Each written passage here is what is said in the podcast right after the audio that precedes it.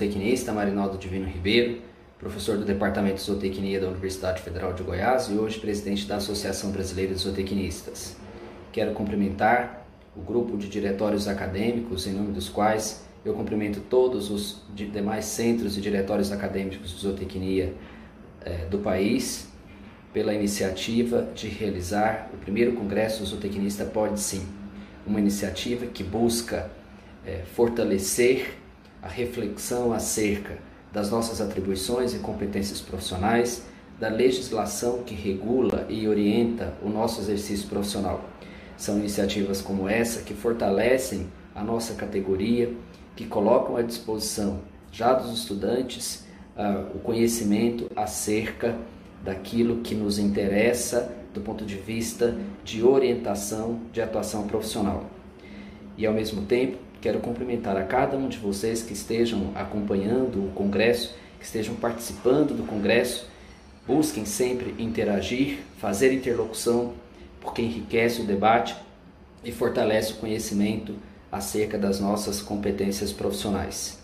E ao mesmo tempo quero convidá-los a conhecer e acompanhar a Associação Brasileira de Zootecnistas através das suas redes sociais. Muito obrigado. Bom congresso. Boa noite, pessoal. Tudo bom? É, primeiramente, eu queria agradecer é, a comissão organizadora pelo convite né, para ser mediadora da mesa redonda de hoje, com o tema de genética e reprodução. Em nome da comissão, também queria agradecer é, a Laila e o Gustavo pela disponibilidade, né? E por colaborar um pouco com esse projeto tão bonito dos meninos e contar para a gente um pouco sobre a experiência deles.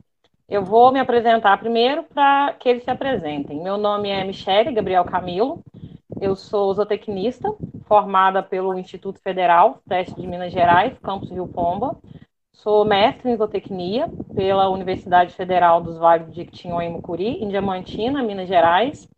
E atualmente eu sou doutoranda do programa de ciência animal aqui da Universidade Estadual do Norte Fluminense, em campus dos Goitacazes. É, eu queria então agradecer a Laila e o Gustavo e pedir para eles falarem para a gente um pouquinho sobre a atuação profissional deles como que eles é, ingressaram na zootecnia, né? E como que eles chegaram na área de trabalho deles hoje. Olha, fique à vontade, tá? Faça as honras. Oi, pessoal. Gustavo, eu vou falar. Falo primeiro? Isso, Laila, pode ficar à vontade, depois eu, eu, eu falo a minha apresentação. Pode, pode começar e abrir o Oi, pessoal, meu nome é Laila, eu sou formada em zootecnia pela PUC de Goiás. Eu estava comentando com eles um pouquinho antes que na minha primeira aula de reprodução animal na faculdade, eu vi que era aquilo que eu queria fazer. Eu, sentada na cadeira lá, eu falei, é isso que eu queria fazer. E depois eu fui só traçando planos para poder trabalhar nessa área, porque eu ainda tinha muito receio e muito medo e não sabia se ia dar certo como zootecnista para trabalhar na área de reprodução principalmente porque eu queria especificamente trabalhar em laboratório e com produção in vitro de embriões. Então, é, eu saí da faculdade, fiz mestrado em Portugal e eu procurei uma faculdade onde eu poderia fazer pesquisa no laboratório de reprodução animal deles. E eu fiquei lá fazendo trabalho científico e foi lá que eu fiz meu primeiro embrião, em Portugal. E depois disso, eu voltei para o Brasil já com experiência em produção in vitro de embriões, né, em laboratório, e comecei a trabalhar no Brasil para Vitrogen, e depois eu, da Vitrogen eu fui para o México, para Venezuela, como chefe de laboratório, e depois da Vitrogen mudei para os Estados Unidos, por sete anos trabalhando numa clínica de reprodução humana, foi aí que eu saí da área animal e passei para a área humana, Muita gente me pergunta se é possível. É possível. Aqui nos Estados Unidos não tem nenhuma barreira, eu não encontrei, aliás, eu não encontrei barreira nenhuma para traba trabalhar em reprodução em laboratório com fecundação in vitro em nenhum país. Eu já trabalhei, passei por cinco países diferentes trabalhando nessa área. Nenhum país eu encontrei nenhum obstáculo. E hoje eu trabalho com reprodução humana e saí do Havaí, agora estou no Colorado eu trabalho hoje numa clínica de reprodução humana que eu acho que quem é da área já ouviu falar dessa clínica, é uma das clínicas mais conhecidas do mundo, se não é a mais conhecida do mundo. e, e a gente tem pacientes do mundo inteiro vindo para cá, então eu estou aqui trabalhando nessa clínica já vai fazer, comecei esse ano nesse, nessa nova empresa. Então agora eu faço parte da reprodução humana. E a gente estava conversando e a, a similaridade entre animal e a humana é tanta que não há barreira nenhuma para mim, eu não encontrei barreira nenhuma.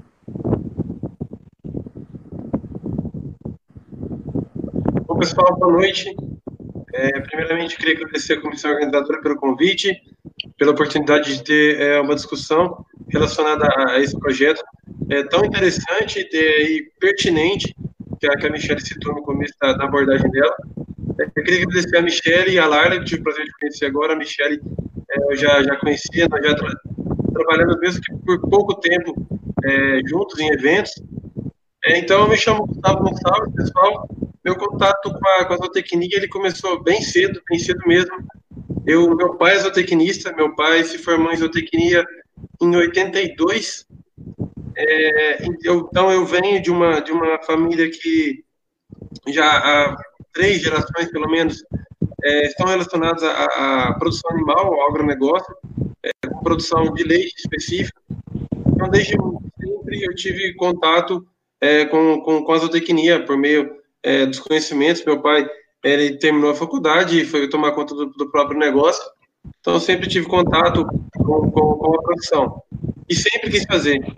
Então, eu sabia é, o que eu ia encontrar pela frente, o que a zootecnia poderia me oferecer, e eu abracei sempre quis é, correr atrás dela. Então, é, tive a oportunidade de fazer graduação na, na Universidade Estadual Paulista, é, no campus de Jabuticabal, a Faculdade de Ciências Agrárias e Veterinárias de Jabuticabal, de 2008 a 2012. É, assim que eu terminei, a, durante, durante a graduação, tive a oportunidade de trabalhar em grandes áreas da zootecnia, fazer iniciação científica na parte de nutrição, é, principalmente, é, fazer estágio com consultoria técnica, enfim. E assim que eu terminei a, graduação, eu tive a oportunidade, dois meses depois, de ingressar numa associação que trabalha com desenvolvimento fomento de uma raça de, de bovinos que se dedica a produzir leite, que é a Associação Brasileira dos Criadores de Girolando. Desde então estou lá já há pouco mais de sete anos. É, sempre desde do, do, meu ingresso nessa, nessa empresa, é uma empresa sem fins lucrativos, é, tive a oportunidade de trabalhar com melhoramento genético animal. Então, trabalhei na, na, base de um programa de melhoramento genético que existe, é, juntamente com criadores, com fazendas que são colaboradoras, são cerca de 600 fazendas colaboradoras no Brasil todo. Tive a oportunidade de, de ter um contato rotineiro ah, ao longo de três, quatro anos com, com, criadores, coletando, abastecendo um banco de dados de informações. Depois eu migrei para a gestão do serviço de controle leiteiro, que é um, um, serviço que abastece o banco de dados também de informações de fenótipos, utilizando uma terminologia um pouco mais técnica. E há dois anos atrás eu tive a oportunidade de assumir a coordenação desse programa. Então já são quase sete anos de vivência é, com, com a, a, raça com o fomento, com o desenvolvimento, é, com o suporte a criadores que se dedicam a produzir leite de forma econômica, dando é, é, essa raça em específico. Então, essa é a minha história até agora é, em contato com, com a zootecnia. A gente estava até conversando mais cedo, né, sobre a diversidade que a gente tem dentro da zootecnia. É, zootecnia é um curso muito amplo. É, quando geralmente os alunos, quando eles entram no início do curso, eles não têm noção dessa amplitude das diversas áreas que eles conseguem trabalhar. E a maioria dos alunos, uma parte boa, né, não consegue se identificar, não, é, não consegue perceber qual sua habilidade ali dentro do curso. Vocês que já estão trabalhando há um tempo, já são formados, Quais são as habilidades que vocês acham que as principais habilidades que tornam o zootecnista apto a trabalhar com a parte de genética e reprodução? As competências e habilidades próprias do zootecnista para isso? Olha, no meu caso, ah, quando eu fazia faculdade, essa também, você atingiu o ponto ah. certo. Essa era uma grande questão para mim. Como zootecnista, eu posso trabalhar em laboratório? Eu vejo, eu comentei com vocês isso há cinco minutinhos atrás, que várias uh, universidades já adicionaram no cargo de disciplina dele, na, na como fala, na, na grade de, né, grade de disciplina, é, uh, mais disciplinas relacionadas a laboratório e a embriologia. Né? Então, eu vi que várias universidades já estão fazendo isso e já fizeram isso. Então, eu acho que já mudou muito da minha época para cá. Na minha época, eu confesso que eu fiquei bastante perdida. Eu, eu tive muita dificuldade de encontrar. Eu sabia que era reprodução, mas eu tinha dificuldade de encontrar o caminho, né?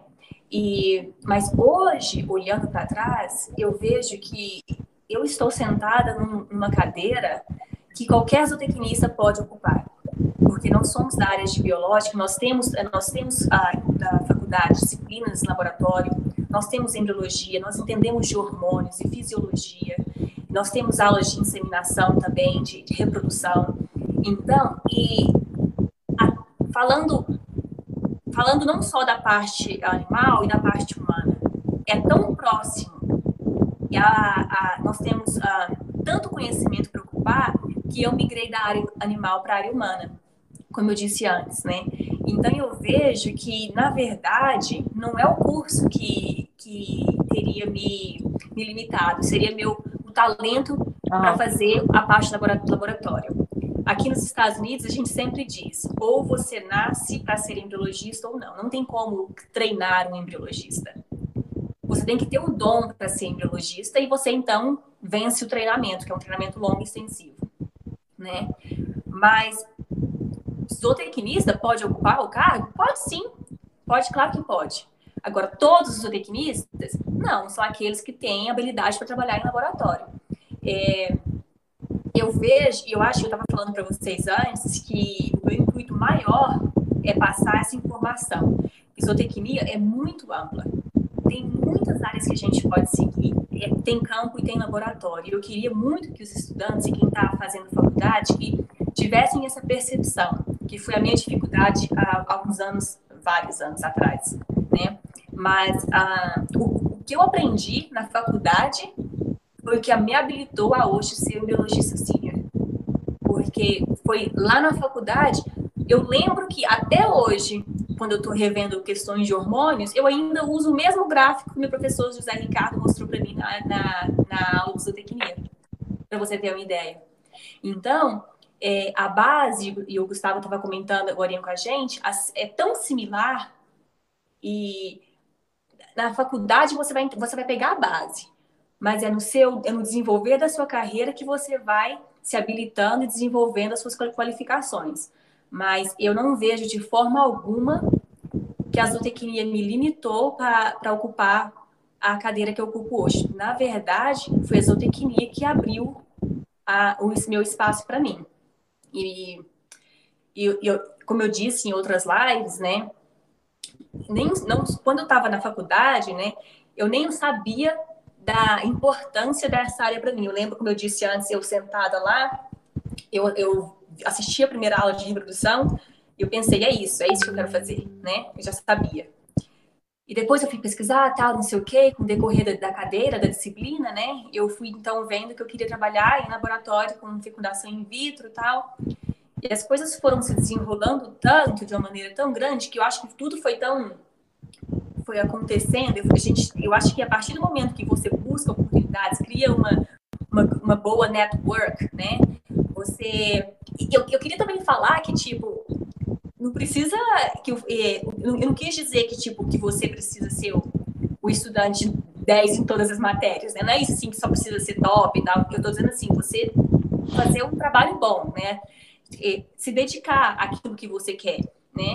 E eu vejo que hoje, né, é, a zootecnia, naquela época eu não tinha noção, mas, mas foi naquele dia que eu decidi que eu queria fazer na minha vida, e de lá para cá, a reprodução virou minha, a, minha, a minha profissão, e foi o que também que me deu meu filho depois, né, porque foi, foi a minha transição da área humana, da área animal para a área humana, que me colocou num dos melhores laboratórios do mundo, onde eu mesma pude participar do, da, criação do embrião que, um, que hoje é meu filho. Então, quando me perguntam, a zootecnia, a zootecnia tem alguma limitação? Não, pelo contrário, me deu para minha profissão e me deu meu filho. Eu, como zootecnista, estou aqui como prova disso. E não há limitação nenhuma para zootecnista.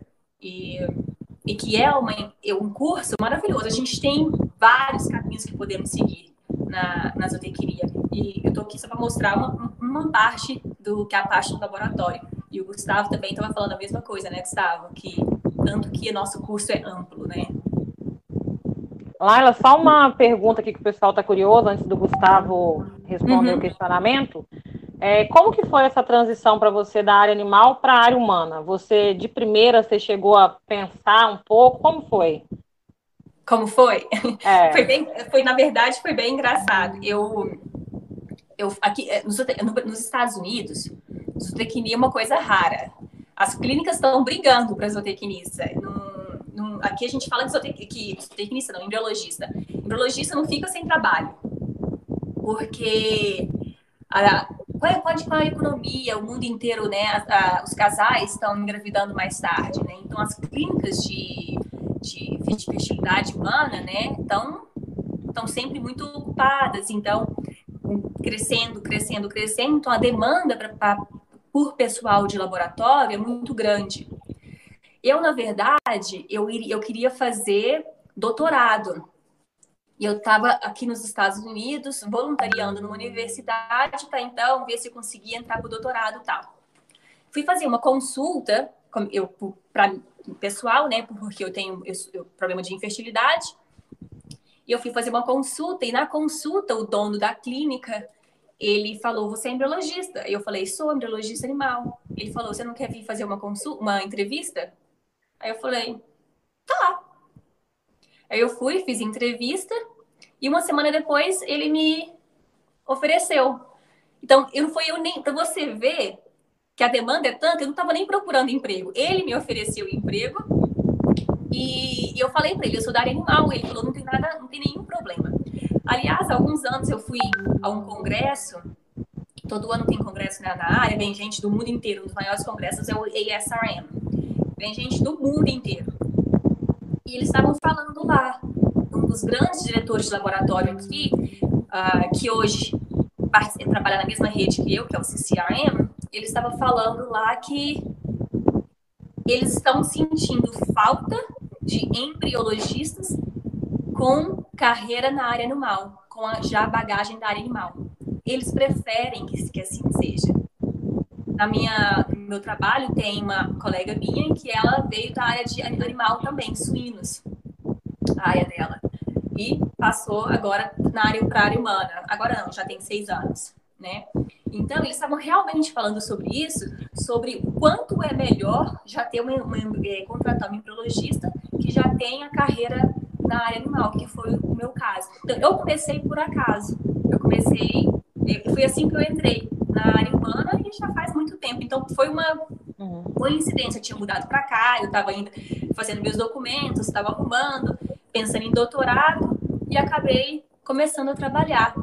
E foi assim que eu comecei aqui, na verdade. Ótimo.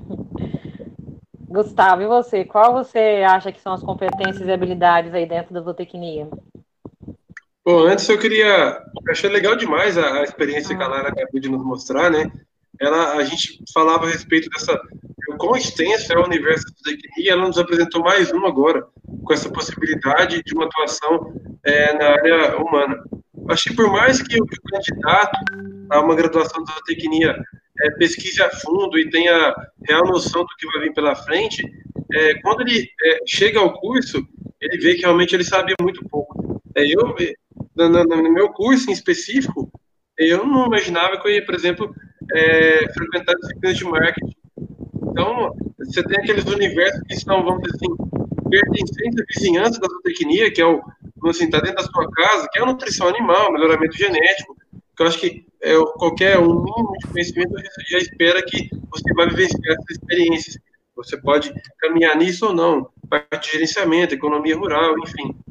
É, mas ela é muito vasta, e a gente tem que saber, saber trabalhar é, com, com isso que ela nos oferece. Então, é, e aí que já vai um, um conselho nesse sentido de, de, ajudar e trazer um pouco de esclarecimento para quem está tá vivendo essa realidade hoje é, a zootecnia. É, quando você tem um pouco mais de, de certeza é, da área que você se sente mais à vontade, que você quer ter um pouco mais de habilidade para quem sabe desenvolver uma carreira profissional nesse, nesse âmbito, é, então vá, procure o máximo de conhecimento possível, é, se prepare, porque o mercado tem espaço para quem é bom. É, a gente, às vezes, por falta de conhecimento, se coloca ali, verdade não existem. É, o mercado, ele não, ele não fecha as portas. Se você é bom, e a Laila, ela frisou é, com, com, perfeição isso, é, ela se colocou que é boa, ela tem habilidade, ela se preparou para aquilo. Então, mesmo que ela tenha vindo de um, de um universo tão, não tão comum para aquilo que ela desempenha hoje em dia, pelo fato de ela ser muito boa, muito competente, o mercado abre as portas para ela. Então, quem é bom, quem se preparou, sempre vai ter espaço. É lógico que você pode esbarrar alguma questão ou outra, mas a gente nunca pode se colocar limites. E para quem ainda não tem tanta, vamos dizer assim, é, experiência, não conhece tão a fundo, ou um pouco mais de propriedade, o que, o que vai ter, para vai vivenciar na função, ele aproveite essa extensão para procurar. É, e não perca tempo. Às vezes a gente acha que anos de curso, que é o meu caso, é muito tempo, mas não é.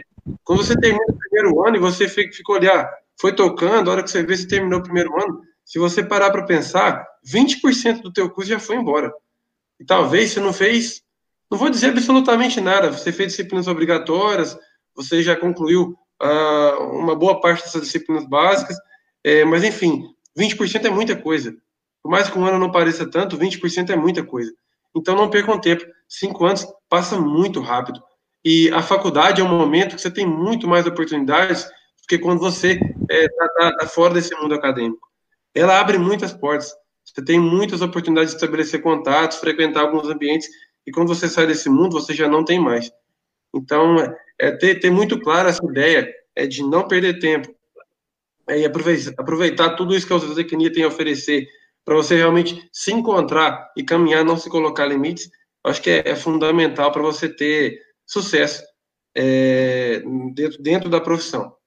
No meu caso em específico, como eu disse no começo da, da minha fala, eu estou dentro de um universo que é muito comum ao zootecnista. Né? O melhoramento, eu vejo que é uma das grandes áreas é, da zootecnia, que, que desperta o interesse de muitos candidatos. E aí, nessa questão do, do, no, do melhoramento, eu vejo que o pessoal que está começando no curso, às vezes eles perdem alguma oportunidade de focar em disciplinas básicas. Eu vejo que um, um, um ponto, conversando, enfim, até com companheiros acadêmicos, é um ponto que às vezes causa evasão da faculdade, ou, ou traz um pouco de frustração, é, ou às vezes um desencontro, ah, não era bem isso que eu queria, é a questão das disciplinas básicas. Muita gente acha aquilo chato e desnecessário. Hum, mas eu, particularmente, eu acho que a carga horária de disciplinas básicas ainda é muito pequena.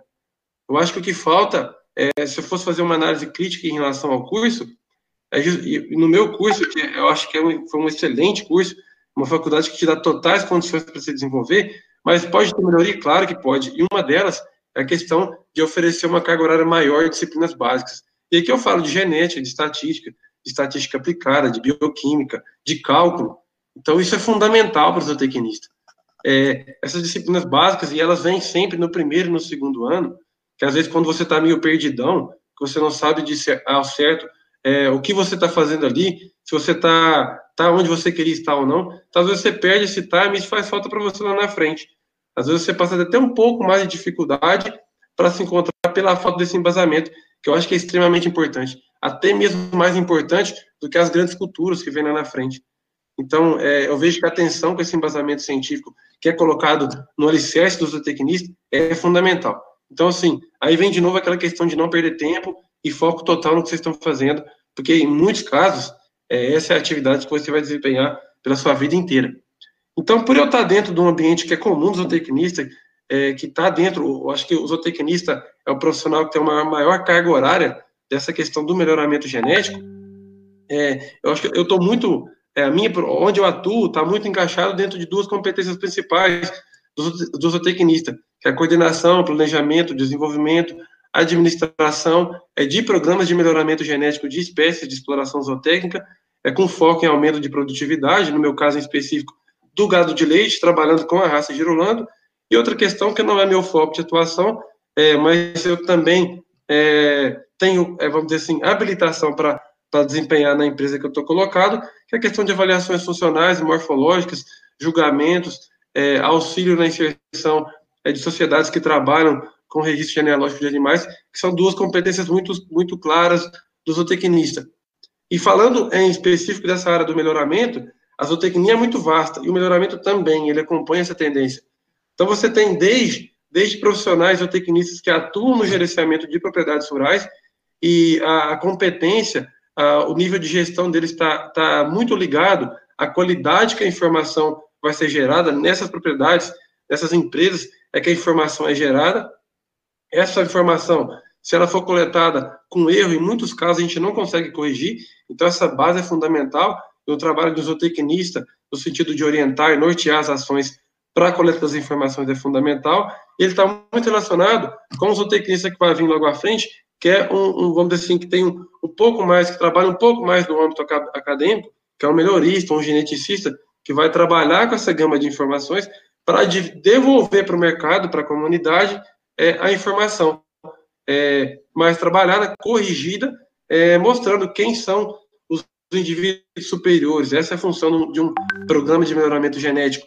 É, gerar informação sobre quem é melhor do que quem, o quão melhor é, para que a gente use a, criadores, é, técnicos, consultores, utilize essa informação e o resultado disso é, se mostra uma população mais eficiente, economicamente é, mais rentável, é, que traga mais sucesso econômico para o pro proprietário, enfim, para quem é o gestor daquela empresa rural. Então, isso é um ciclo e você tem zootecnistas atuando em todas as partes dele. É, então, o, o, melhoramento ele tem essa, essa, essa característica. Você vai ter lá na frente aquelas disciplinas de estatística aplicada, tópicos de melhoramento animal, melhoramento genético animal, e elas estão muito ligadas a, a, a, esse trabalho que eu desenvolvo hoje em dia. É um trabalho que depende muito dessa, dessa parte básica de estatística e, obviamente, de uma parte de genética, cálculo. Então, aí, de novo, eu vou ser repetitivo, mas eu toco e sou insistente nesse assunto para que todo mundo é, abra os olhos e, desde o primeiro dia de faculdade, é, não perca tempo e fique atento, porque ali é uma oportunidade única que vocês vão ter de, de consumir conhecimento. É, e é muito pouco tempo, eu vejo essa questão, é, vocês têm pouco tempo para assimilar uma, uma gama de informações muito grande. Então, vocês têm que estar atentos e de olhos abertos. É, me estendendo um pouco, é, na faculdade que eu, que eu, no curso, na, na faculdade que eu, que eu fiz a minha graduação, eram cinco cursos apenas, e é uma faculdade com foco em área de agrárias. Então, você tem lá medicina veterinária, agronomia, zootecnia, administração e biologia.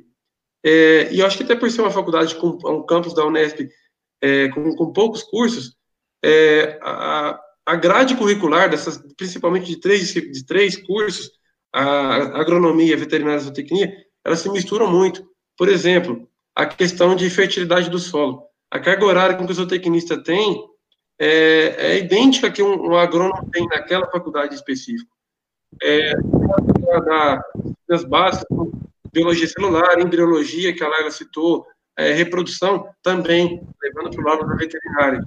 Então, você tem oportunidade de, de, de, de é, seus olhos, quando você ouve falar daquele assunto, você tem condições de ir atrás, de se preparar, é, de correr atrás de conhecimento, de estabelecer orientadores que vão ajudar no seu desenvolvimento como acadêmico e depois como profissional. Então, é, é, em específico, esse é o recado que eu gostaria de deixar para vocês. Fiquem atentos, não se estabeleçam limites, é, não percam tempo. E a zootecnia tem essa questão de ser muito vasta, isso tem um ponto muito positivo, outro ponto que talvez pode gerar um pouco, um pouco de dúvida, mas olhem esse lado positivo e utilizem isso a favor de vocês. Só aproveitando isso que você comentou, Gustavo, o primeiro estágio que eu fiz numa, numa fazenda de gado de leite, o produtor falou comigo: Michele, é muito importante você estar aqui fazendo estágio, mas faça uma bioquímica bem feita, que vai ser a base do seu curso. E eu vi que nos grupos é, do WhatsApp, no Instagram, no Telegram, tem bastante alunos que são bem do início né, do curso. Então, pessoal, bem atento né, às disciplinas do início do curso, se dediquem, que são elas que vão é, determinar lá nas matérias específicas que vocês tanto aguardam, né, como que vai ser o seu trabalho. E aproveitando ainda, ô Gustavo, queria que vocês comentassem um pouco assim é, a importância desses alunos participarem de estágios, palestras, porque tudo isso vai aprimorar o conhecimento que ele tem ali dentro de sala de aula. Como que vocês veem isso? Então, para mim, é, eu acho que o, que o que me direcionou, o que fez a, que minha vida acontecesse dessa forma, meu trabalho foi desenvolvendo dessa forma, foi networking. E eu acho que o network você começa a fazer na faculdade, com seus colegas de faculdade, com seus professores e orientadores. É ali que você começa a fazer o seu nome. E eu concordo plenamente com a questão das, das disciplinas básicas. Para mim, é a mesma coisa no laboratório. Porque não é só fazer embrião. Você também faz os meios de cultura, que envolve química e bioquímica. Então, são essas disciplinas básicas que vão te levar a ter sucesso nas matérias específicas. E eu acho que tendo, eh, você começa a fazer o seu network na faculdade. Porque hoje os seus colegas de faculdade serão os seus, seus os colegas no futuro. Os seus professores hoje serão os seus colegas no futuro.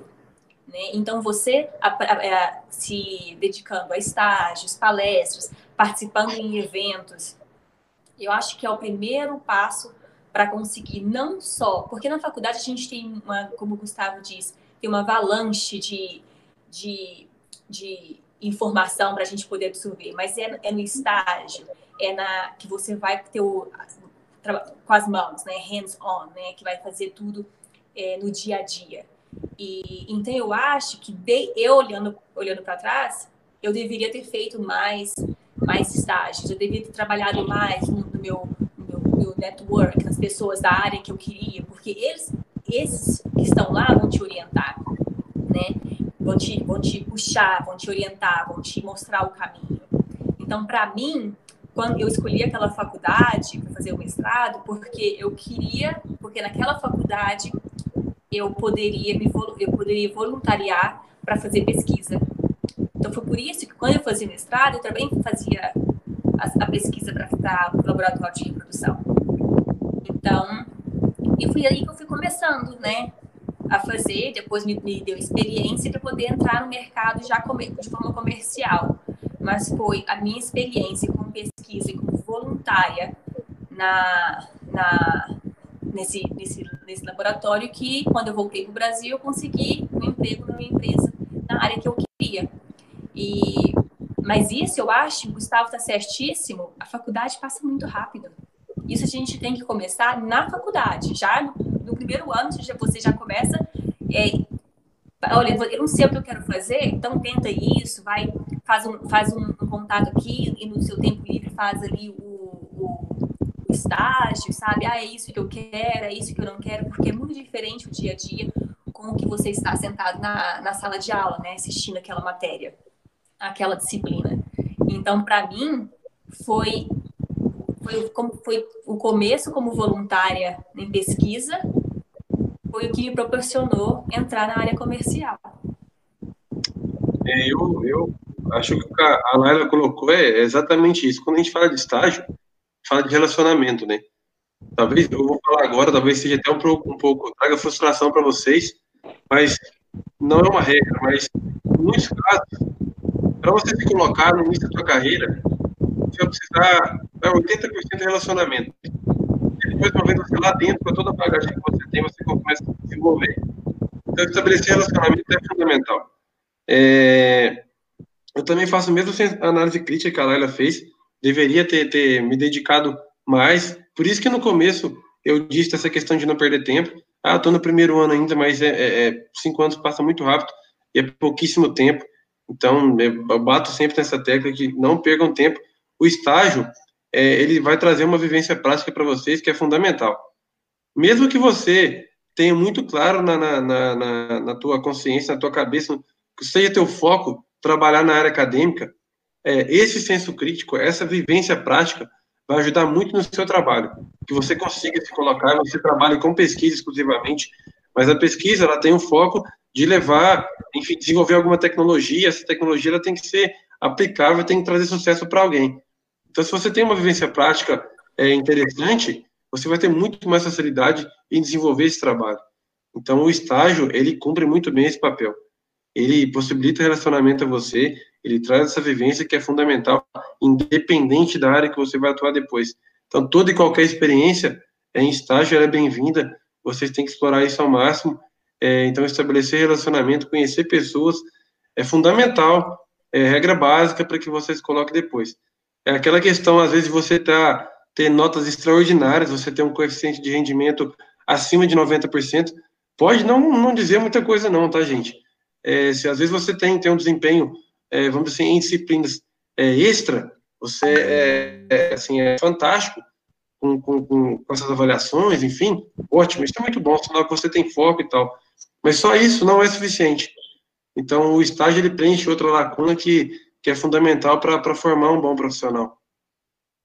E, Gustavo, e não é nem só é, quando a gente fala assim, criar relacionamentos, né, que é o network, não é nem só por aquela questão de é, para você conseguir um emprego também, é porque quando você cria esse relacionamento, eles vão ser os seus orientadores, né, que vão, vão a, já, já, com experiência, experiência já, eles, é, eu vejo que, que eu tive muitos bons orientadores, sabe, que que, que me, me direcionaram para o caminho certo, sabe? Então, quando eu falo de criar o network desde a faculdade, não é só simplesmente porque, tipo, por arrumar um trabalho, é também para poder te guiar no caminho certo, porque eles já percorreram aquele caminho, né? É de ter uma pessoa para quem, em quem você confia quem, e você admira, né? Para te orientar. É, não é uma questão é, é única, exclusiva de QI, né? De quem indica.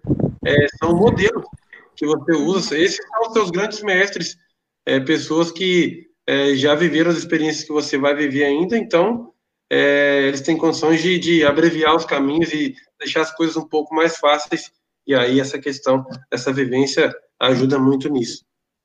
Quando eu, vou contar uma história, quando eu terminei a faculdade de tecnia, eu fiz o mestrado e voltei para o Brasil, eu, eu entrei em contato com a minha faculdade, né? Levei meu currículo tal, e o professor Bruno Mariano, ele foi meu orientador no meu projeto final de curso.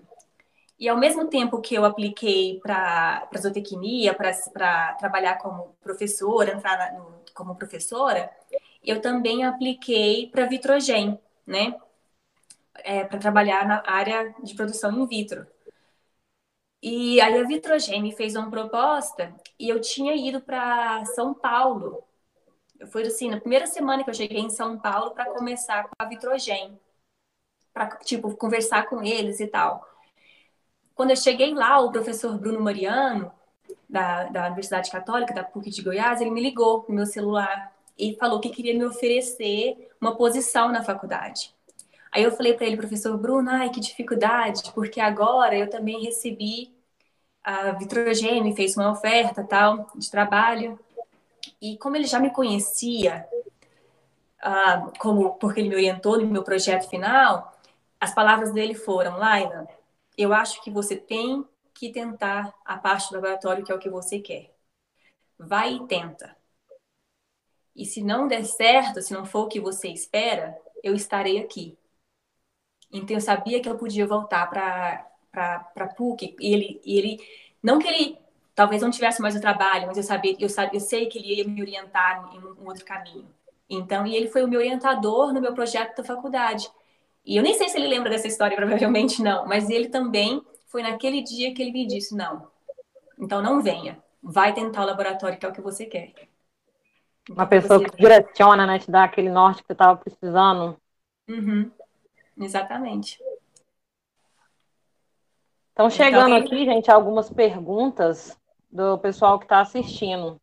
Uhum. A primeira pergunta, eles estão. É, é possível o zootecnista trabalhar com melhoramento genético no mercado de animais de companhia? Olha, é, Michele, eu vejo que não há nenhuma restrição. Eu, particularmente, é, não, não, não, não tenho conhecimento de programas de melhoramento genético com foco né, é, em animais de companhia. Você tem, às vezes, é, com, com animais de competição, né? Então, por exemplo, eu estou imaginando possibilidades. É, você tem, tem competições de, de cães, por exemplo. Então pode ser que haja algum trabalho nessa linha. Mas caso exista algum projeto, algum programa de melhoramento genético nessa linha, não há, não há problema algum.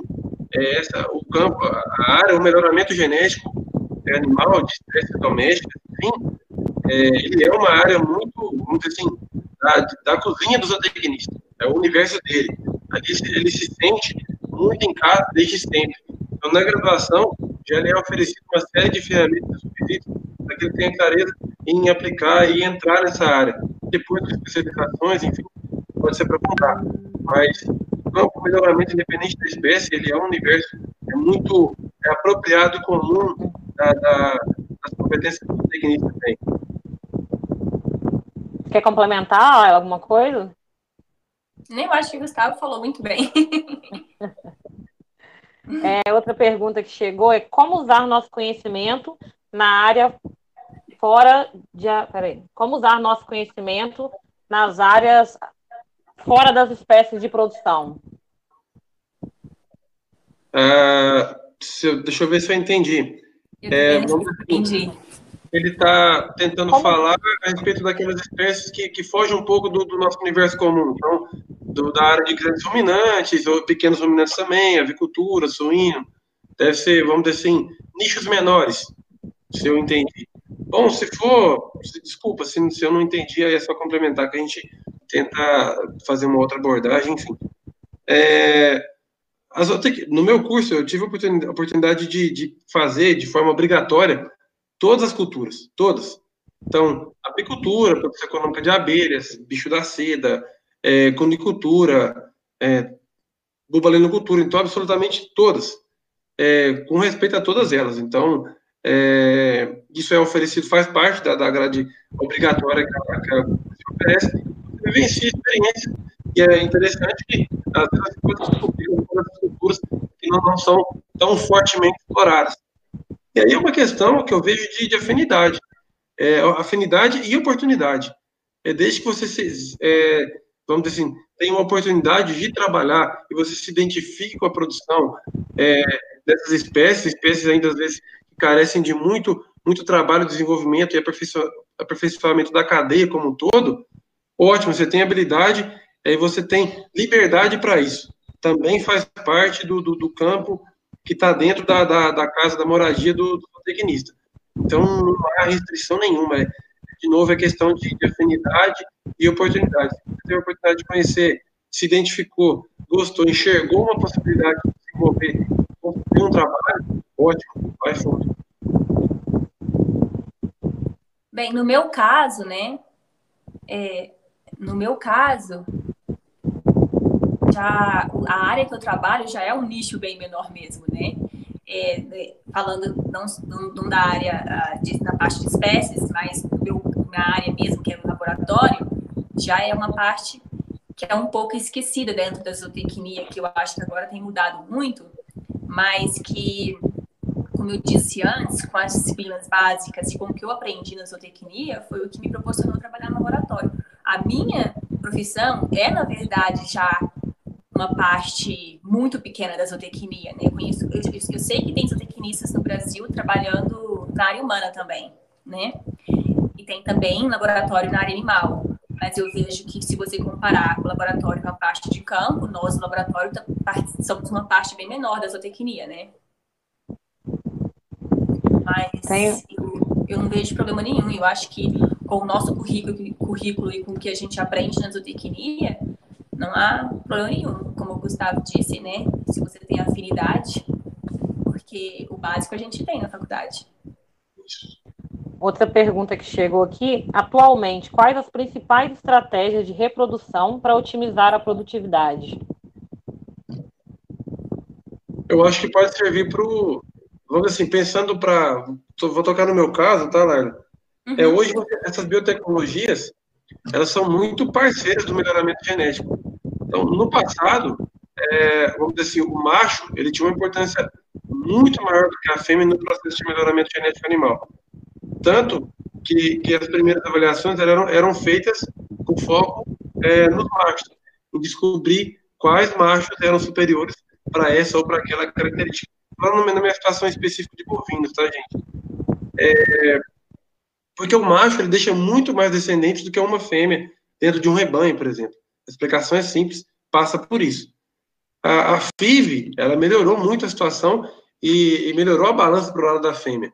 Agora você tem a oportunidade é, de que uma doadora, ela deixa uma, uma gama de descendentes muito maior do que até então ela tinha possibilidades. Então, isso trouxe um pouco mais de atenção e mostrou a importância que a fêmea tem também dentro do melhoramento. Então, toda avaliação que é feita para machos, ela também é feita para fêmeas. Você tem até mais facilidade de trabalhar com fêmeas, porque é, no caso de, de, gado de leite, ela expressa o fenótipo, né? Então, ela produz leite. No macho, não. O macho precisa da filha, da família, da informação do DNA, do genótipo dele, para fazer alguma predição da superioridade que ele tem. Então, é, começo até é, depois no Brasil, em, em, tanto em gado de leite como em gado de corte, ela foi, a FIV tomou uma fatia grande de mercado, você tem muitos laboratórios é, que prestam biotecnologia, e ela trouxe muita importância para a fêmea e elevou essa importância dentro do melhoramento. Então, a nossa atenção hoje, ela se divide, tanto para machos quanto para fêmeas. A gente tem plena noção da importância que os dois têm para que a geração é, que venha na sequência seja melhor do que os pais. Então, é, melhoramento é isso, é selecionar quem serão os pais, macho e fêmea, que vão, vão gerar a próxima geração. Se o processo for bem feito, se a escolha for bem feita, se a utilização e aplicação da informação gerada for bem feita, for feita com critério, com técnica, obviamente os resultados serão superiores. É claro, se todas as outras condições de ambiente, manejo, nutrição forem, forem obedecidas, e o animal tiver condição de, de expressar todo aquela, aquela, aquele potencial genético que ele tem, que ele carrega em seu DNA. Então, no, no caso, é isso também, eu creio, está relacionado com, com outras espécies. Então, essa biotecnologia, ela, ela vai impulsionar essa questão da fêmea. É isso mesmo, Gustavo. Eu acho que a reprodução e o melhoramento caminham juntos, né? Principalmente com a com a FIV, com a produção in vitro de embriões, que mudou bastante ah, o mercado ah, de reprodução e de melhoramento, não é verdade? Eu vejo que, apesar de que eu acho que ainda é uma pontinha do iceberg que a gente está fazendo, sabe? Mas ah, já desenvolveu muito, já, já popularizou muito, porém eu vejo que a parte do melhoramento e reprodução caminham juntos e eu vejo que a FIV mudou bastante a área do melhoramento. Você está certíssimo é, nessa colocação. É, exatamente. Então, assim, são, são duas áreas que são imãs. É, se uma não vai bem, a outra não, a outra ela estaciona também. Ela não caminha na velocidade que precisa. Você veja bem, vamos dar o exemplo específico de, de animais da raça holandesa nos Estados Unidos. A avaliação genômica ela já ela teve os primeiros resultados em 2009, então já são mais de 10 anos que o processo, que a, a seleção genômica está sendo aplicada na raça holandesa. Então você veja, veja bem, é, lá, bezerras que tem ali quatro, cinco meses, elas já são aspiradas e o, o material genético dessas bezerras é colocado em contato com o material genético de bezerras que tem nove meses de idade. E aí, quando ela for ter um parto fisiológico, ela já é uma avó. Então você veja bem a velocidade que isso anda. Então isso sim caminha é, na, na, direção que o melhoramento precisa. Você diminui o intervalo de gerações, é o que a gente tem que aprender de melhoramento, aquela formulinha básica, que é quase a cura do câncer, que todo mundo que trabalha com melhoramento sabe que é a forma do progresso genético. Então, quando você diminui o intervalo de gerações, você tem progresso uhum. genético. E, e, isso só foi possível por conta do avanço da reprodução. Da FIV. Então, exatamente. Então, elas são irmãs e o melhoramento está muito apoiado na reprodução. Então, é, sem reprodução, ele não anda. A informação que você gera, ela fica parada e aí você não, não, não ganha a velocidade que você precisa. Então, de fato, elas são irmãs e para o melhoramento caminhar bem, a reprodução tem que estar tá, tem que tá bem encaixada, tem que estar tá redondinha dentro do sistema. Chegou aqui uma pergunta, Gustavo, direcionada para você, que é ele quer saber se o modelo de melhoramento feito na Girolando foi o de DEPS ou teve outro modelo? É, vamos dizer assim, o que a gente utiliza hoje, os modelos, e isso é importante dizer que isso está sempre sob constante pesquisa, os modelos eles, eles mudam, eles evoluem ao longo do, do, do tempo. É, o que a gente utiliza hoje, a DEP, a terminologia DEP, é sinônimo de PTA, é a mesma coisa, então a habilidade prevista de transmissão, é, mas a, a DEP está mais relacionada ao gado de corte e o PTA é mais usado para gado de leite. É uma particularidade, mas enfim, elas são a mesma coisa. Então a gente trabalha com modelo de é, é lógico com algumas particularidades que são comuns à raça. Vocês sabem que a raça representa, trabalha tem várias composições raciais, isso é um ponto importante no, no processo de avaliação. É importante também falar para vocês que é que o modelo que, que, que, essa, que é utilizado e anualmente a gente estuda para ver qual modelo vai ser aplicado, é, ele está muito condicionado à quantidade e à forma como os dados estão acomodados. Então, é, a sua escolha, é, o modelo que você vai aplicar a avaliação depende muito disso, do volume e como os dados estão acomodados, como mais relacionam entre si. Isso é muito importante para que você pesquise e aplique o melhor modelo, o modelo que se mostre mais eficiente em eliminar os efeitos ambientais, em, vamos dizer assim, mostrar é, quanto daquela superioridade ou diferença entre os animais se deve a efeitos genéticos. Esse, essa é a proposta, né? Então, se o modelo é, ele é eficiente em fazer essa predição, quer dizer que ele elimina com sucesso esses efeitos ambientais. Então, os modelos, eles mudam, depende muito do volume, da, da, é, da, da, da condição, da qualidade dos dados que você tem, eles estão sempre é, sendo, sendo adaptados para essas condições, particularidades é, de uma raça ou de uma espécie, enfim. Outra pergunta aqui é qual o maior desafio profissional que vocês dois enfrentaram dentro da área de reprodução?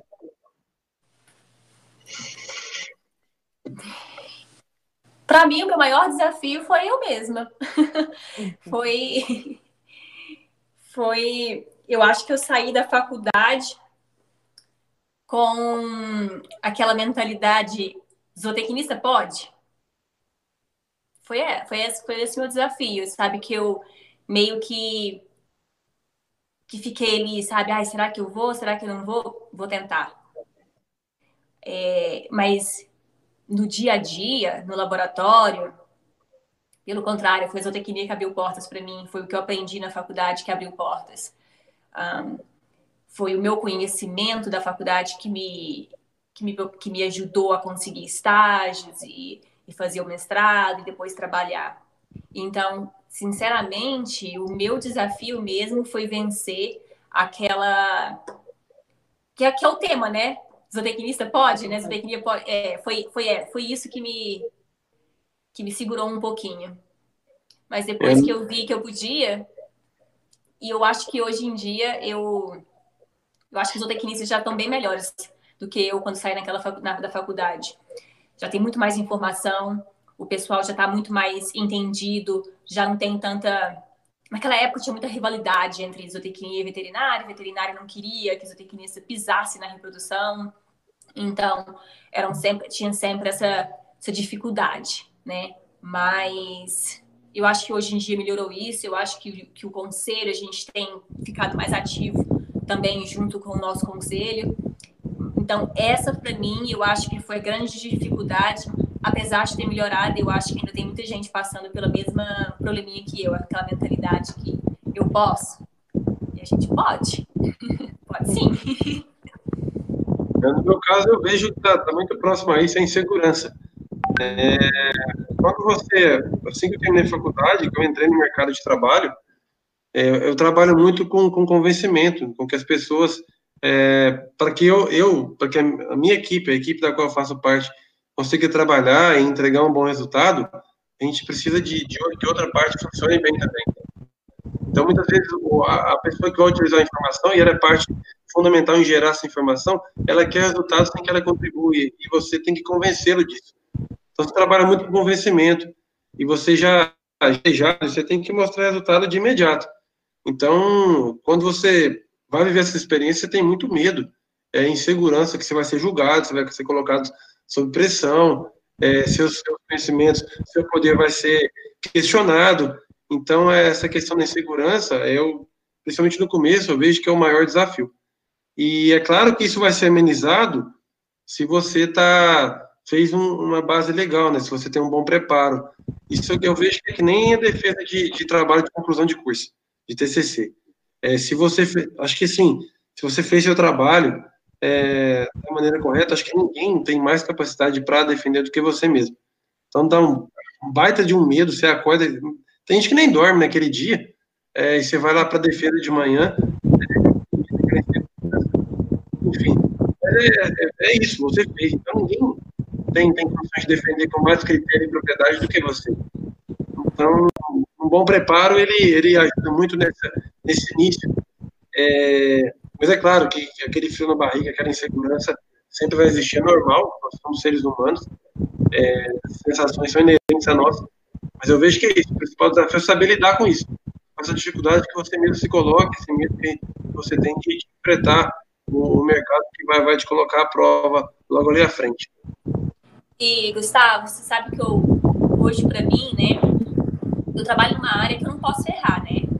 Eu, eu, nós somos humanos, a gente erra, mas erro, um erro no laboratório é gravíssimo, né? Então, a gente trabalha com, com, com o objetivo de não errar, né?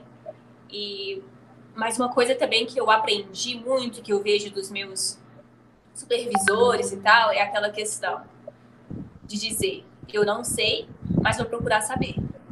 Então, eu acho que isso a gente tem que aprender desde o começo. De falar, eu não sei, mas eu vou procurar saber. Então, isso que é tão simples, mas eu acho que, que mostra uma humildade e uma vontade de aprender.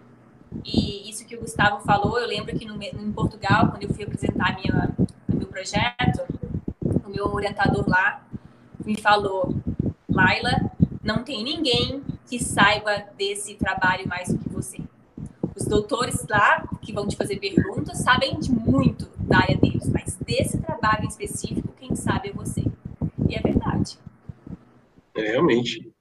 Aí vem a importância do que você falou lá atrás, né, Laila? De ter as pessoas que te dão um direcionamento, que você não sabe, mas você vai procurar. Então você tem a quem recorrer, né? É. Ah, só um, uma adição, Michele se me permitir, a Laila Sim, tocou num ponto que eu acho que é legal demais, é, que é a responsabilidade que a gente tem. Então, por exemplo, a Laila falou que ela tá ela trabalha numa linha, né, que ela não pode, ela não tem esse direito, entre aspas, de cometer um erro, embora todo mundo seja sujeito a isso. É, na nossa situação aqui, a gente, você, vamos dizer assim, solta para o mercado, e é para o mercado mesmo a informação que esse animal é melhor que aquele, que esse outro é melhor que o outro um. E isso envolve muito dinheiro por trás, então é, é, muito delicado isso. Então você tem que ter muito, vamos dizer assim, toda ação que você estabelecer, você tem que ter muita responsabilidade e você tem que estar embasado em é, critérios técnicos para você se defender ou justificar porque as coisas é, aconteceram dessa ou daquela forma. Então, a, a, técnica é fundamental e ela te ajuda a ter segurança é, em explicações, enfim, é, justificativas que você vai ter que dar mas realmente a responsabilidade aqui em dois universos diferentes é muito grande. Quer complementar mais alguma coisa, Laila? Perfeito o que ele falou. Chegaram aqui mais duas perguntas e uma complementa a outra. É, ele está perguntando: a seleção de animais por meio das médias de desempenho seria o primeiro passo para começar o melhoramento genético do zero em uma fazenda? E a segunda pergunta é, não há problemas em começar essa seleção com animais mestiços? É, bom, vamos lá. É, essa questão que ele, que ele é, pontuou primeiramente, comparar os animais, então desempenho médio e o desvio que cada um tem em relação à média, é um início para começar esse processo sim. Mas ainda assim, essa não é uma, uma, vamos dizer assim, uma informação na qual você tem que é, escorar 100%. Por quê? Vamos levar para o universo que é produção de leite. Nem sempre o animal que produziu leite é o melhor. Então, se você se apoiar nessa informação, você vai cometer um erro. É, vamos levar um, um, exemplo bem banal. Sem duas vacas, uma vaca que produziu 5 mil quilos e a outra que produziu 7. Qual vaca é melhor? Qual você vai comprar? Todo mundo vai, vai comprar a vaca de 7 mil quilos. Mas aí eu falo que a de 5 mil quilos ela é uma primípara. Ela produziu teve seu primeiro parto aos dois anos de idade. A outra já é uma vaca que está no seu quinto parto. A primípara produziu essa quantidade de leite no ambiente de pastejo. A outra já produziu no ambiente confinado, com controle de temperatura. Eu tenho certeza que só com essas informações, muita gente vai optar pelo animal que produziu menos. Então, quer dizer, se apoiar só nessa informação, fatalmente você vai cometer um erro. Então, por isso, é, você está inserido num programa de melhoramento genético é fundamental, porque a avaliação, o processo de comparação dos animais, ele busca justamente isso, colocar os animais é, em nível de igualdade para que a comparação possa ser feita, corrigir todos esses efeitos ambientais para que a gente possa mostrar quem é superior geneticamente falando. Então, essa é uma questão. Com relação a, a, animais mestiços, não tem nenhuma restrição. É lógico que os modelos eles são adaptados é, para essas particularidades. No, no, caso da raça Girolando, a principal delas que eu vejo é essa questão de grupamentos genéticos, composições raciais, que é mais um ponto na formação de grupos de comparação, grupos contemporâneos, unidades em que os animais vão ser comparados. O grupo de contemporâneos ele é a unidade básica de comparação dentro de um processo de avaliação genética. Então, o, o fato de, de, de, ser um animal mestiço ou cruzado não muda nada. Essa questão também vai ser, vai ser realizada com uma raça pura, por exemplo.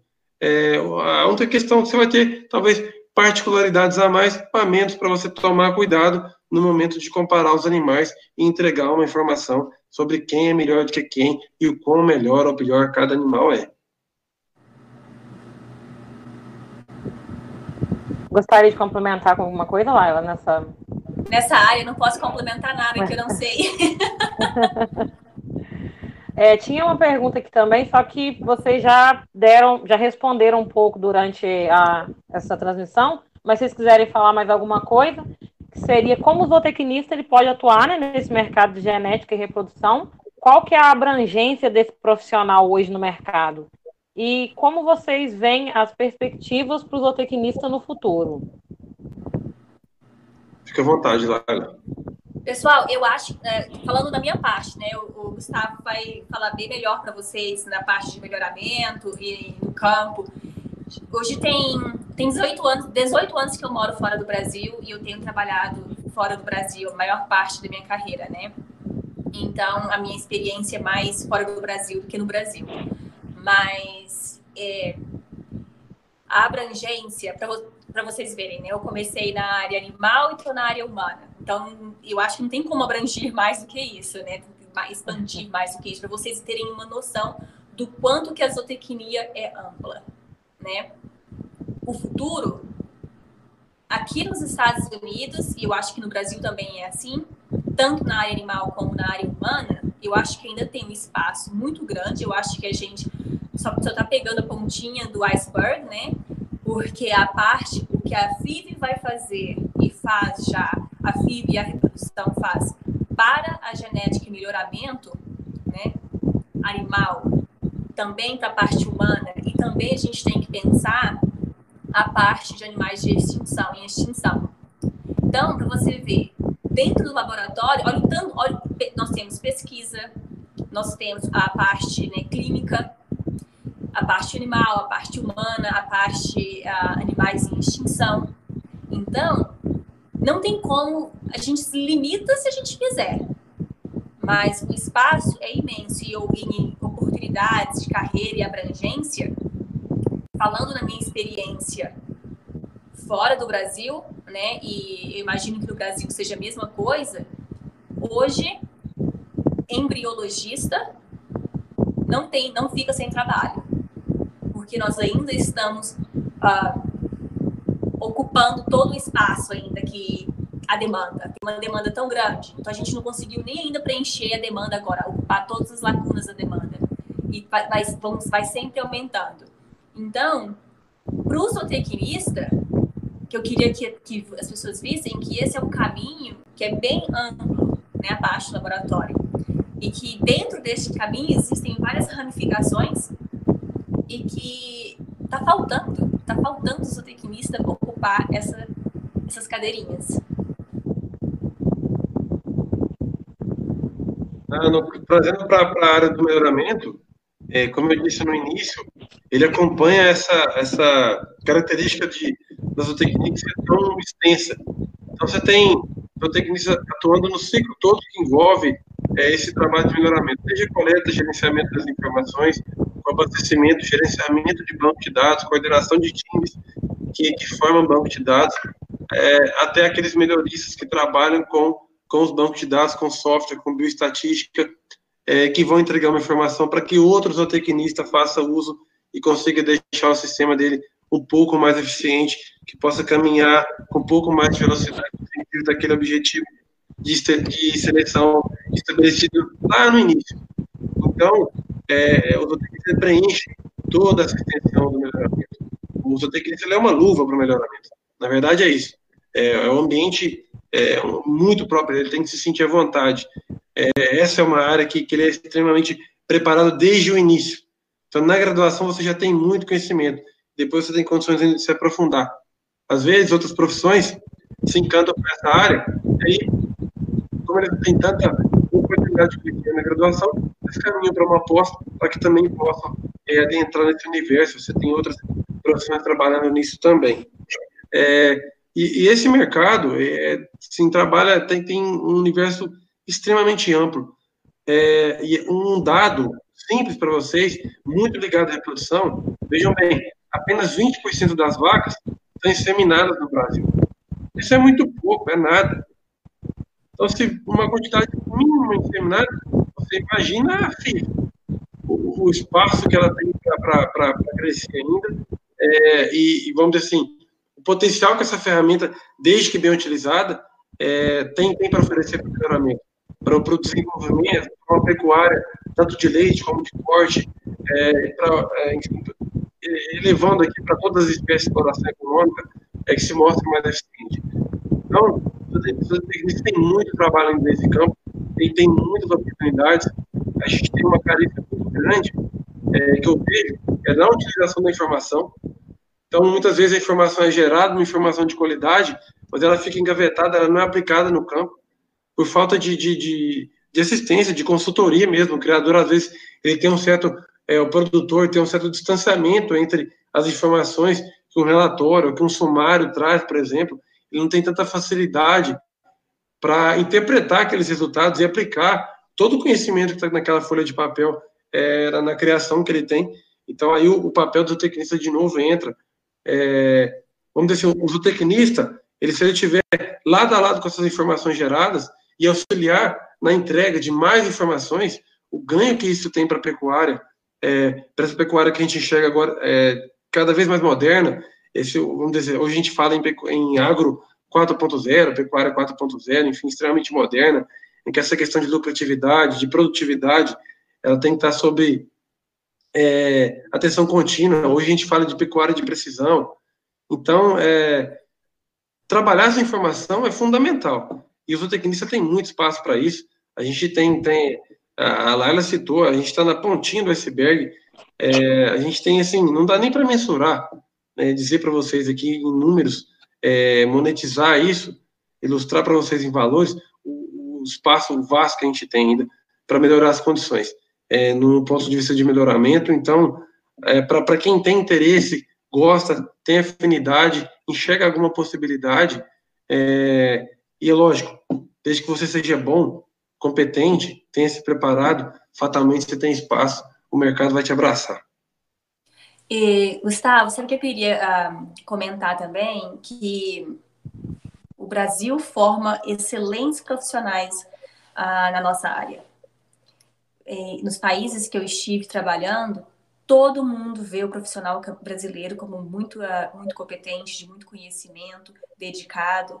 Então, o Brasil, eu acho que quem está fora vê o Brasil com muito respeito nessa área muito respeito mesmo, sabe? Eu vejo aqui e nos outros lugares que eu trabalhei, é, tem uma demanda. E, e, em faculdades aqui, em estágios, em empresas também, em pesquisa. Então, o brasileiro está realmente na ponta. Oi, bacana esse depoimento, né? Bacana esse depoimento, porque eu vejo que às vezes a gente se menospreza. Muitas vezes a gente importa, importa é, condições e realidades que são de outros países. No caso da bovinocultura de leite, isso acontece muito. A gente utiliza modelos é, ou informações que são geradas para aquela característica particular de um outro país. É, às vezes o foco deveria ser outro aqui dentro, mas você tem uma realidade pronta que não é a mais ideal para as nossas condições, mas enfim, a gente tem o criador, o produtor, tem, tem esse perfil. Então, é bacana esse depoimento da, da, da Lara, que nos faz pensar em relação a isso, é, em estabelecer condições e ter, a clara noção que é, tem muita gente capaz aqui dentro, desenvolver produtos, tecnologia que são mais indicados para produções internas. Uma pergunta só para complementar, caso vocês tenham visto alguma diferença. é, qual a principal diferença que vocês veem do mercado para o zootecnista, do período que vocês saíram da faculdade para o mercado de trabalho para hoje, no, nos dias atuais? Pessoal, eu acho que quando a gente sai da faculdade, a gente sai com medo, né? O que, que, vai, que a gente vai fazer agora? Gastei esse dinheiro na faculdade, vou ter retorno, vou arrumar trabalho, vou fazer isso, vou fazer aquilo. Eu acho que a mentalidade mudou muito. Hoje, é, aquela era tinha realmente uma, uma rivalidade muito grande entre zootecnistas e veterinários, e eu acho que isso tem diminuído. Eu acho que tem um engajamento maior nosso para desbravar caminhos e, e colocar nossa bandeirinha nas áreas que a gente sabe que a gente pode atuar. Eu acho que, em termos de mentalidade, mudou muito. Mas eu estava comentando antes que o pessoal que formou comigo, na minha, na minha época, estão hoje, hoje em dia, estão todos muito bem empregados e com uma carreira profissional excelente. Então, porque são competentes, porque se dedicam. Então, tanto antes quanto hoje, tem espaço. Mas imagina, se antes já havia, já estão com sucesso, eu acho que hoje, que nós já estamos bem mais conhecidos, que a gente já tem discutido mais o assunto, que a gente já tem entendido mais, eu acho que hoje está muito mais amplo, está muito mais fácil. Tecnologias apareceram ah, de direita e esquerda, né, ah, para todos os lados. Então, eu acho que hoje eu espero que, o, que as portas se abram de forma, mais, de forma mais fácil. Mas em termos de conquistar o sucesso, depende mesmo da pessoa, porque mesmo antes com mais resistência, eu vejo que bons profissionais, como o Gustavo disse, eles permanecem no, no mercado. O Gustavo disse antes a questão que não é só quem te indica, né? Realmente, porque para você permanecer, pode, muitas pessoas podem te indicar, mas você só permanece no cargo através da sua competência, do seu trabalho. Então, eu acho que mudou muito, mas mudou para melhor. Os cursos melhoraram, nosso engajamento melhorou, nosso entendimento melhorou, a, nós estamos, a nossa profissão está mais conhecida e eu acho, mas eu acho que ainda é preciso mudar muito dentro da faculdade, dar mais condição para o aluno. A faculdade precisa facilitar mais o contato do aluno com o mercado de trabalho tem que facilitar mais o contato do aluno com estágios, de, e não só dentro do Brasil, mas em diversos países também.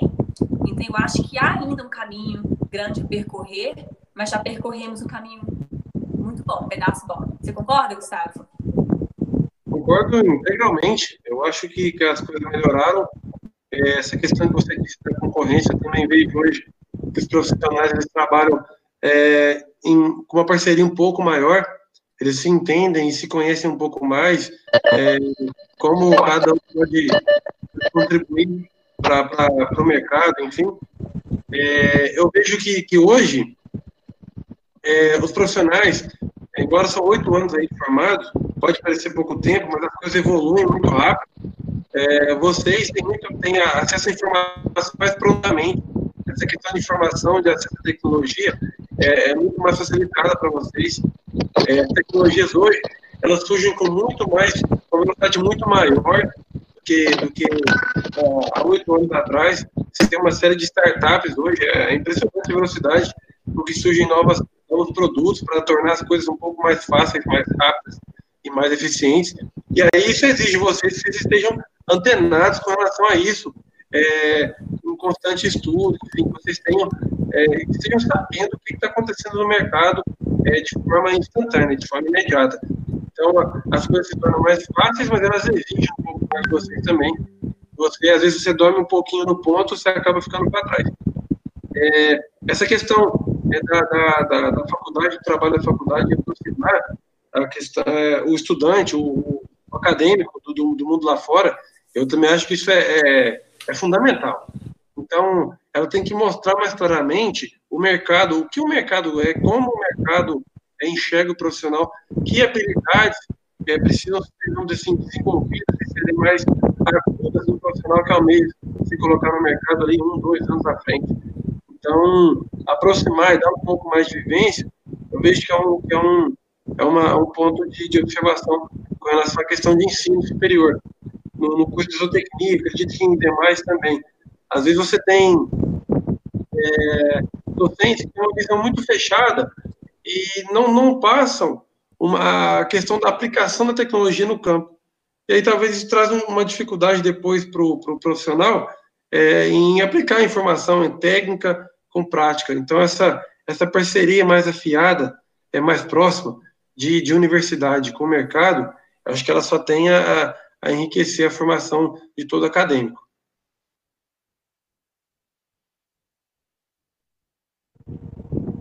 É, a gente está caminhando, então, gente, para a última pergunta aqui. Estou esperando aqui ver se chega mais alguma, que é o assunto talvez mais polêmico, né? Que a maioria dos estudantes estão até questionando aqui, que é a, o principal intuito do evento foi para mostrar as diversas atuações do zootecnista no mercado. E isso aconteceu principalmente por essas medidas restritivas que o Conselho Federal de Medicina Veterinária lançou nos últimos tempos. Qual a visão de vocês a respeito dessas medidas? E tem então, uma pergunta eu... específica que ele está perguntando qual o posicionamento de vocês, o que, que vocês acham do posicionamento do Conselho em relação ao zootecnista na reprodução? Mais específico. Eu posso tocar de uma maneira geral, Laila. É, assim, sem, sem me aprofundar em um tema ou outro. Bom, essa é uma questão polêmica, bem polêmica.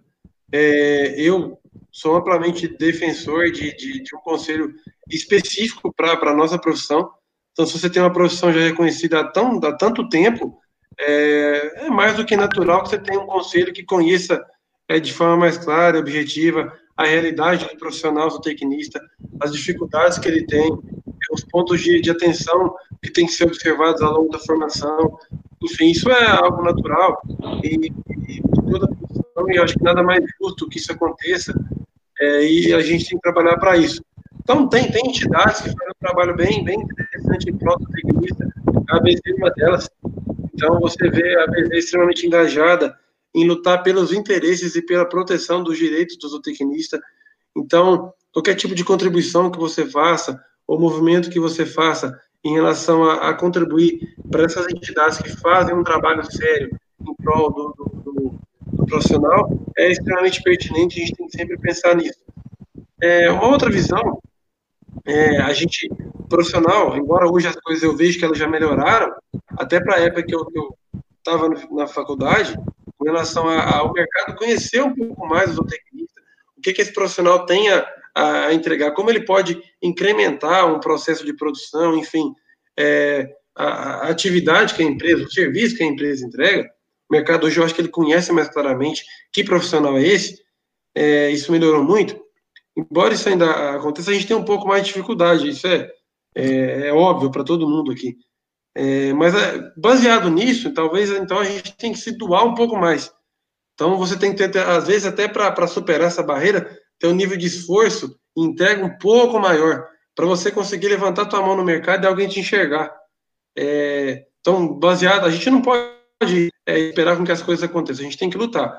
É, então, você tem que lançar a mão de todos os recursos que você tem para isso.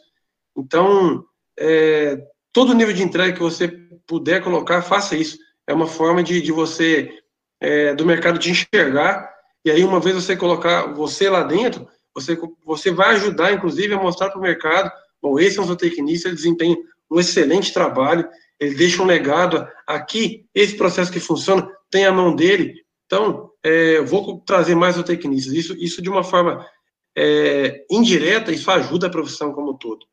Eu vejo que, que muita gente, é, às vezes, passa o tempo inteiro o curso sem saber de fato o que, é aquilo. E isso traz um prejuízo. Se forma, mas ele não conhece a fundo o que, é a profissão, e aí isso traz um benefício para a classe como um todo. E aí vem de novo essa questão do foco, do empenho. O tecnista precisa disso para que a gente consiga lidar mais facilmente com essas dificuldades, um pouquinho mais de restrição é, que a gente tem em algumas decisões que são tomadas. Agora, logo à frente, é, aqui no Brasil, nos Estados Unidos também, né, Lara? É, a gente tem um processo eleitoral, isso é importante também. Então, você tem é, essa observação, é lógico que agora é, a gente está no âmbito municipal, mas é, essa questão, essa é, em quem votar, escolher com critério, exercer seu direito de cidadão com critério, pensando nessa causa também é importante. então a atuação deles também estão, está, está ligada à existência de um conselho ou não, a uma proteção maior em relação aos direitos dos zootecnistas ou não. Então, acho que essa observação é um senso crítico, uma análise crítica para si próprio, é, no sentido de ter foco, empenho, tentar se mostrar, é, procurar entidades que, que, que, desenvolvem um trabalho é, sério em prol do zootecnista. Essa questão do, da, do, do, dos seus representantes no âmbito legal, eu acho que elas são fundamentais para que, que a, a, essa questão de conselho, para que as coisas se tornem é, mais justas e que os zootecnistas caminhem com mais facilidade. Essa é a minha opinião.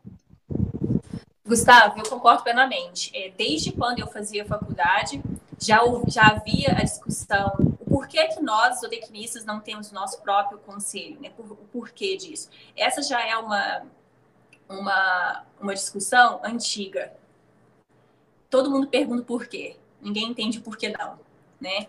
Ah, eu acho que o caminho que a gente percorreu a gente, a gente foi rompendo, né? Porque a gente foi mostrando a nossa capacidade, né? Por, por ser mostrando quem somos, o que, que a gente pode fazer. Uh, eu concordo plenamente. Nós nós precisamos e devemos lutar por ter o nosso conselho. Eu assisti uma apresentação do professor Renan, eu esqueci o sobrenome dele, mas foi uma apresentação que está no YouTube e foi extremamente esclarecedora para mim, porque eu vejo que muitos de nós não, não lemos a, a, as leis que, que, que especificam a nossa profissão. Nós mesmos, zootecnistas, não perdemos, não, não, não, não temos nem. Uh, não temos, não reservamos um tempo para ler as leis da nossa profissão. Então, eu assistindo aquela live, e ele pegou a, a, a essa lei e foi des, desmembrando, mostrando claramente que esse que quando alguém te disser você não pode atuar na área de reprodução, hoje, pela lei, pelo que está escrito lá, pode sim. Porque não está especificamente. Entendeu? Falando que você não pode estar no laboratório. Então, eles, esse, essa apresentação que eu assisti foi tão esclarecedora que eu queria. Eu, ah, se eu tivesse escutado essa apresentação quando eu formei, sabe? E e uma coisa que ele deixou bem clara foi que nós mesmos saímos da faculdade sem conhecer a nossa lei. Então fica difícil para a gente se defender quando a gente não conhece a fundo o que a gente está falando. Porque eu chegar aqui e falar para você, olha, você pode fazer porque você teve, estudou na faculdade é, é, disciplinas relacionadas a isso, você tem condição, é verdade. Mas quando você tem a lei do seu lado e você entende daquela lei, o seu discurso é diferente. Então, a gente tem que ter. É... Não, Perdão. É, eu acho que isso que você está falando é questão de ser participativo, né? Então a gente tem que ser participativo. Eu é, tenho total orgulho, sempre quis fazer, sou apaixonado pela profissão, vou ter que me realiza.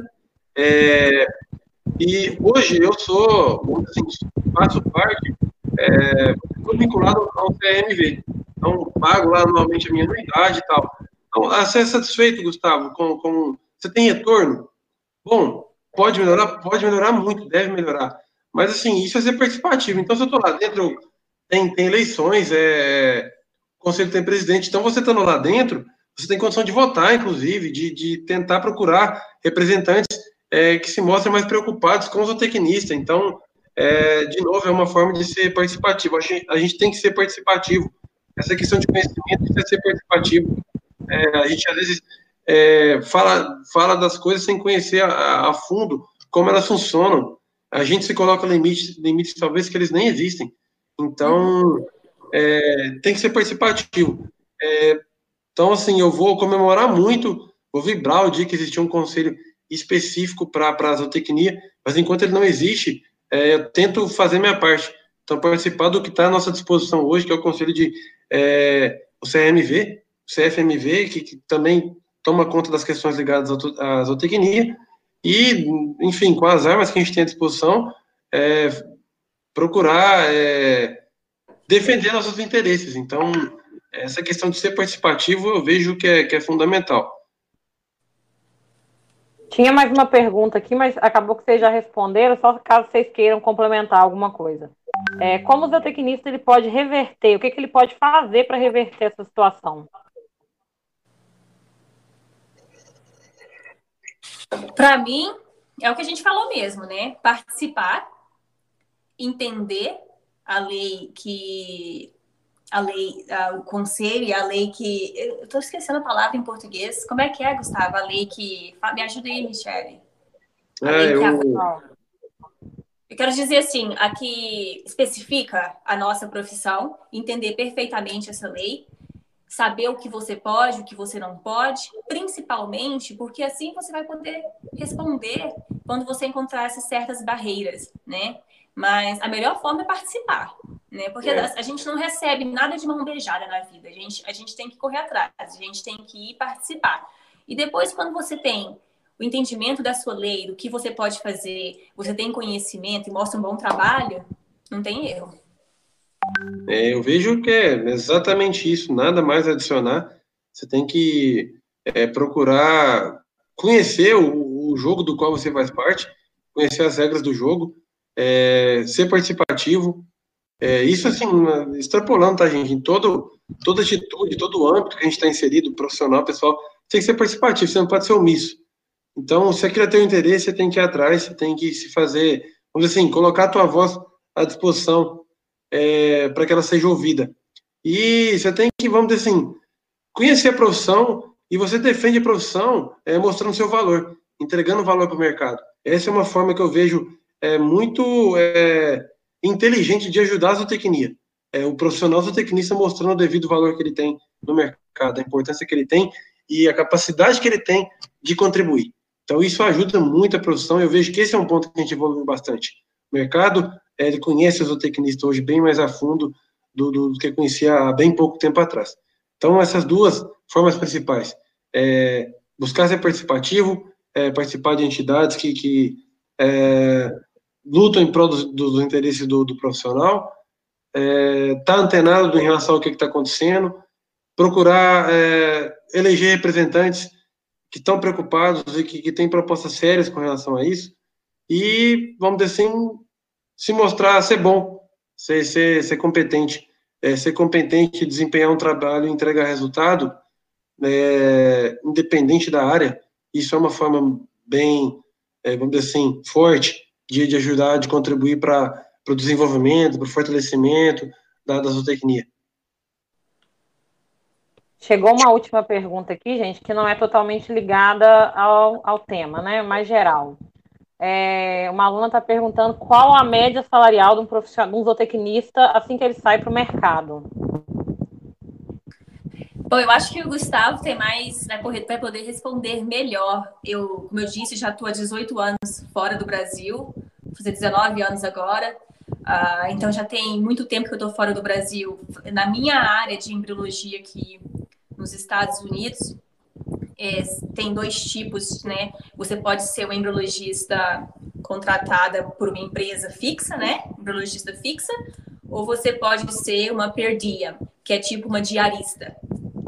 A diária hoje em dia de um embriologista senior, né, que já é com todo treinamento, varia entre mil a mil trezentos dólares por dia, né, a diária. Então, e o salário do embriologista senior vai variar entre 100, 110 a 150 mil dólares por ano. Então, mas agora no Brasil eu não consigo te responder nessa, nessa área. É, no, no, no âmbito do melhoramento, é, muito, é, extremamente vasto. Então, quando, isso vai depender muito da, da, da tua formação, do nível de especialização que você tem. Mas vamos dizer assim, no, no, acho que a pergunta foi essa, assim que você sai para o mercado de trabalho, não é isso, Michele? Isso. É, não se assustem. É, às vezes você, de novo, vai vir a palavra frustração na vida de vocês. Caramba, mas eu estou entrando aqui agora para vai gastar dinheiro com a faculdade, ou mesmo que for uma faculdade, você gastou em outras frentes, você despendeu tempo, esforço, energia ao longo de cinco anos para ter essa remuneração. Não se assustem. Então, esses valores eles vão variar, eles podem ser bem baixos. Eu não tenho vergonha nenhuma de falar quando eu entrei ganhando. Meu primeiro salário ele era acho que era menos de 2 mil reais. Eu não tenho problema nenhum em falar. E, mas, assim, isso depende, como as coisas vão evoluir, depende muito de você. Você é um profissional, às vezes, você acabou de entrar no mercado de trabalho, tem pouquíssima experiência, é, então é normal que seja assim. E aí, conforme você mostre é, capacidade de contribuir para a melhoria geral da, da, do sistema no qual você está inserido, as coisas melhoram e melhoram até bem rápido. Então, depende muito de você. E, obviamente, é, se você terminou uma graduação, iniciou um mestrado, um doutorado, é, você vai trabalhar no ambiente acadêmico, você vai trabalhar numa área de pesquisa, enfim, é, você vai sair com certeza ganhando é, bem mais do que isso. Então, vai depender muito da bagagem que você tem, do nível de conhecimento que você tem, é, da especialização que você tem. Isso, a amplitude é muito alta. Você tem é, valores muito baixos, mas você tem também valores extremamente altos. É, profissionais que trabalham com melhoramento que vão ganhar aí anualmente é, 20, 30 mil reais, até mais do que eu tenho conhecimento por mês. Então, é, a amplitude é muito, é muito alta e ela depende de uma série de variáveis e, e a tua, o teu dedo é fundamental para que é, a velocidade que as coisas aconteçam, que você seja, tenha uma remuneração melhor, vai depender muito de você.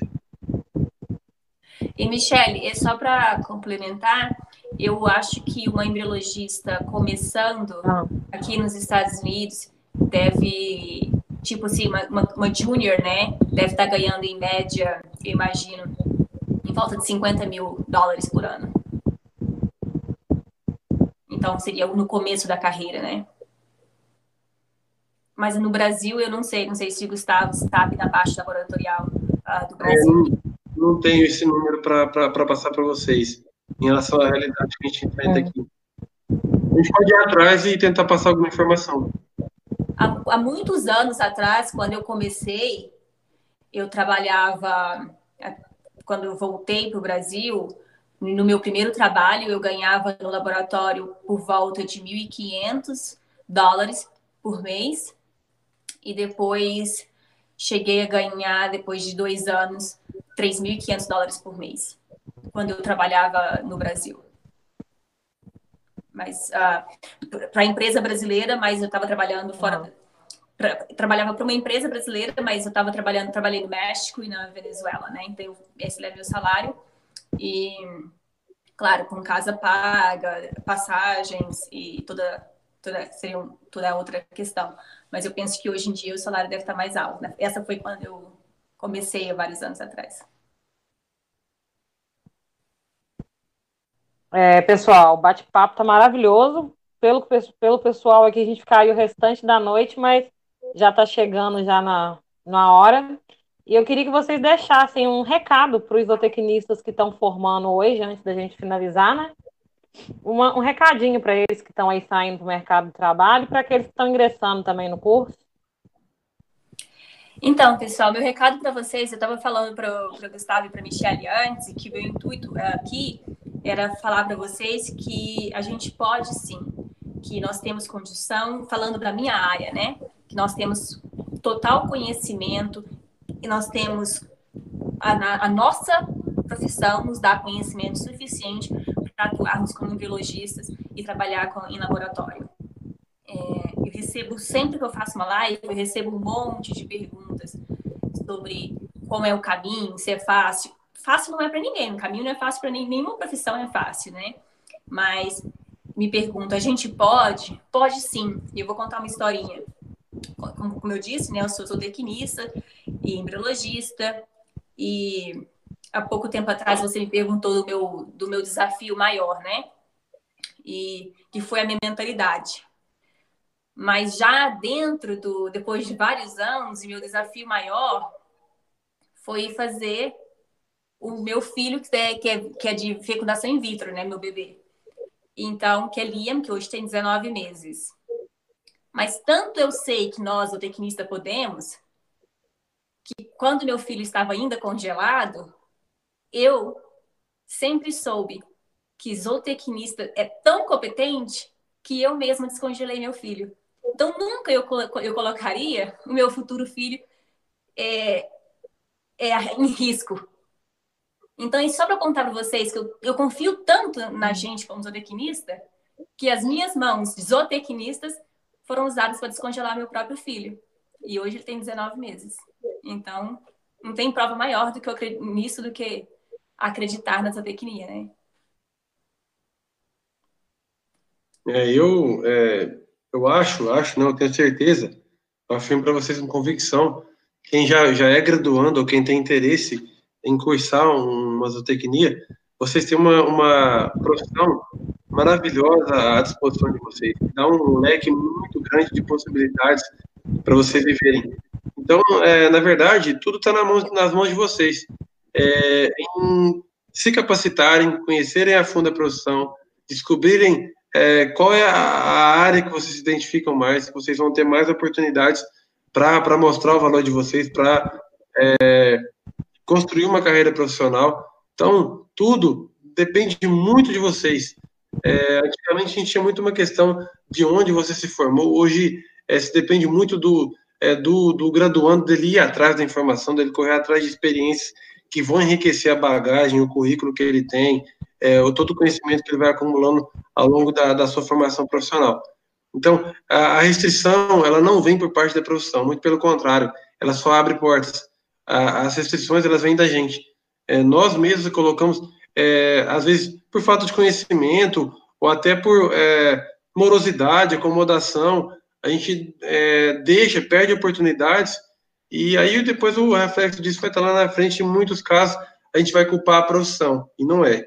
Muitas vezes isso, muitas vezes não. A responsabilidade ela está muito na gente. Então, o fato, vocês são os responsáveis pela, pela, pelo futuro é, como zootecnistas. Então, as ações que vocês vão tomar é, em cada momento, é, condições específicas ou atitudes um pouco maiores é, dentro do curso, ela está muito relacionada ao profissional que vocês vão se tornar. Então, pensem nisso, tenha sempre isso em mente, é, fiquem atentos a essa questão do tempo, e se vocês tiverem isso bem claro na cabeça de vocês, eu tenho certeza que as coisas vão ser um pouco mais fáceis para todo mundo. Um pouco mais fácil só, já, tá, gente? Porque, como a, a Lara disse, não tem. tá muito longe de ser moleza. Zootecnia, para quem já está cursando, sabe que às vezes é mais tranquilo para entrar, mas para sair dá um trabalho. Então fiquem dá um trabalho. Vocês gostariam de complementar mais alguma coisa, de falar mais alguma coisa do que a gente conversou hoje? Não, eu quero só agradecer a vocês muito pela oportunidade, dizer que eu espero que eu tenha contribuído um pouquinho.